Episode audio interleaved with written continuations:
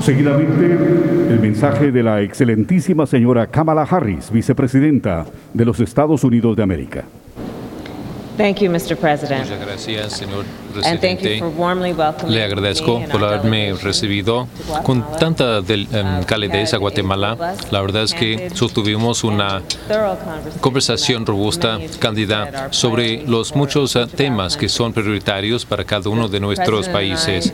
El presidente y yo hemos hablado sobre una creencia fundamental que es que la mayoría de la gente no quiere eh, partir de sus casas dejando atrás el lugar de donde son spoken, originarios, donde se habla el idioma eh, propio, donde la cultura que conocen eh, está presente en ese caso desde hace siglos. La mayoría de la gente no quiere estar lejos de donde vive su abuela. Y cuando lo hacen, cuando se van, es por uno de dos motivos. Por lo general es porque huyen de algún tipo de daño o porque quedarse significa que no podrán proveerse eh, de las necesidades esenciales de las de su familia. El presidente y yo compartimos esa creencia firme de que nuestra responsabilidad y nuestra capacidad. Es ah, insuflarle un poco de esperanza a la gente. Hemos hablado mucho sobre esto en las muchísimas conversaciones sostenidas. El poder de la esperanza, la capacidad que tiene cada uno de nuestros gobiernos de darle un- una idea a la gente de que la esperanza viene, que la ayuda viene en camino. Entonces, ah, que sepan que se les ve, que los escuchamos, que eh, vemos su capacidad y que entendemos también sus desafíos y su necesidad de recibir el apoyo necesario, los recursos necesarios para poder no tan solo sobrevivir, sino vivir bien. Eh, fue ese el espíritu de nuestra conversación. Y como le dije al señor presidente, yo creo que nuestro mundo está interconectado e interdependiente. y sin lugar a dudas, las cuestiones más recientes que han plagado nuestro orbe, inclusive la pandemia, han puesto de manifiesto este hecho, la interconectividad e interdependencia de nuestro mundo y por ende lo que suceda en el exterior es también prioritario aquí en Estados Unidos. Por eso me encuentro en Guatemala el día de hoy y por eso el presidente Joe Biden va a viajar más tarde esta semana a Europa porque estamos renovando nuestras relaciones en todas partes del mundo y eh, marcando presencia en todas partes del mundo. La semana pasada, dicho sea de paso, compartí con el presidente que Estados Unidos va a brindar una donación de 500 mil 500 mil vacunas a Guatemala y eso porque entendemos la interdependencia, la conexión que existe, los lazos que existen entre nosotros y la importancia de que nos cuidemos mutuamente y cuidemos de las necesidades de nuestros vecinos. El acuerdo suscrito por el, el presidente Yamate y yo el día de hoy va a fortalecer la seguridad de la prosperidad tanto para el pueblo de guatemalteco y el pueblo de Estados Unidos. Antes de llegar a las preguntas, quisiera recalcar algunos de esos acuerdos sobre la seguridad. Quizás sea la prioridad más importante para cada una de nuestras naciones. El presidente y yo eh, coincidimos que vamos a seguir trabajando para gestionar la migración en las fronteras norte y sur de Guatemala. También hablamos sobre los um, estupefacientes ilícitos que se están eh, contrabandeando, el trasiego de drogas y los seres humanos también que se trafican por las mismas fronteras, socavando la seguridad de ambos eh, países. Nuestras naciones vienen colaborando en estas cuestiones y vamos a crear una fuerza de tarea de combate al, al tráfico y trata de personas eh, que va a trabajar eh, de cerca con la policía local para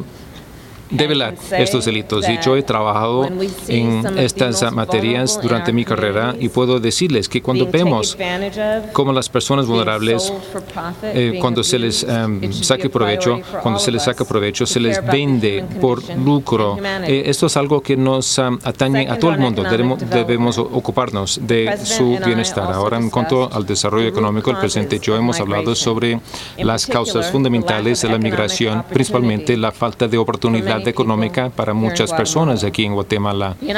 Estados Unidos reconoce que nos conviene a nosotros y también refleja nuestros valores ayudar a crear esta oportunidad. y también que todos compartamos de esa prosperidad económica. Vamos a lanzar una iniciativa para el empoderamiento de las jóvenes, creando oportunidades económicas para las niñas y las mujeres, porque entendemos que aquí en Guatemala hay una rica tradición de niñas y mujeres que son parte de la cultura y la economía y que tienen habilidades extraordinarias y por lo tanto tienen la capacidad de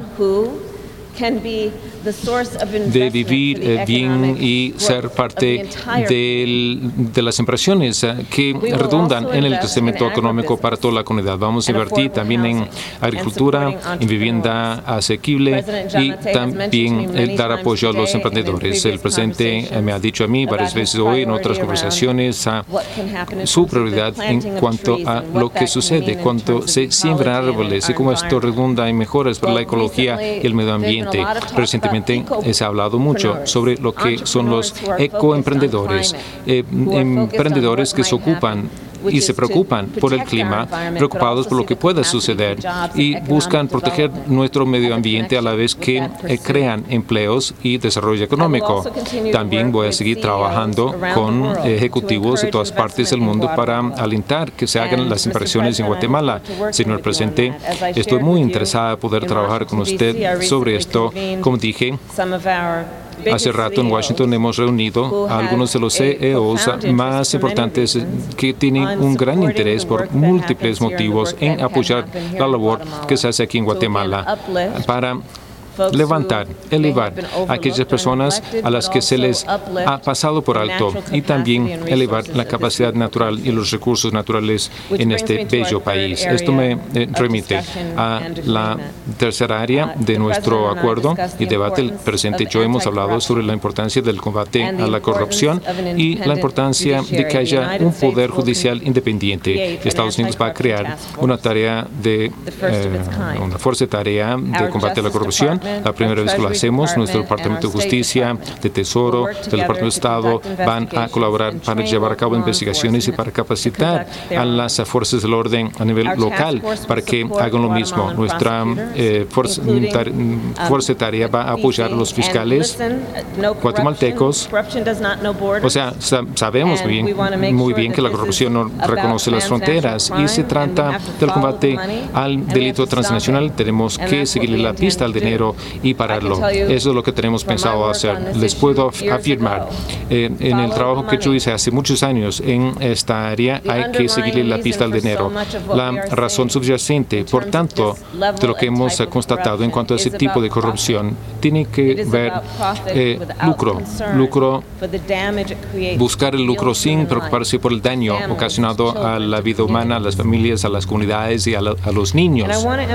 Quisiera también recalcar que la meta principal de nuestro trabajo es la de ayudar a los guatemaltecos a eh, sentirse esperanzados quedándose en casa. Al mismo tiempo, quiero dejar muy claro a las personas en nuestra región que están eh, considerando eh, emprender ese trayecto peligroso hacia la frontera entre Estados Unidos y México, no vengan, no vengan, Estados Unidos va a seguir a hacer cumplir nuestras leyes y vamos a asegurar nuestra frontera. Hay métodos legales por los cuales se puede migrar.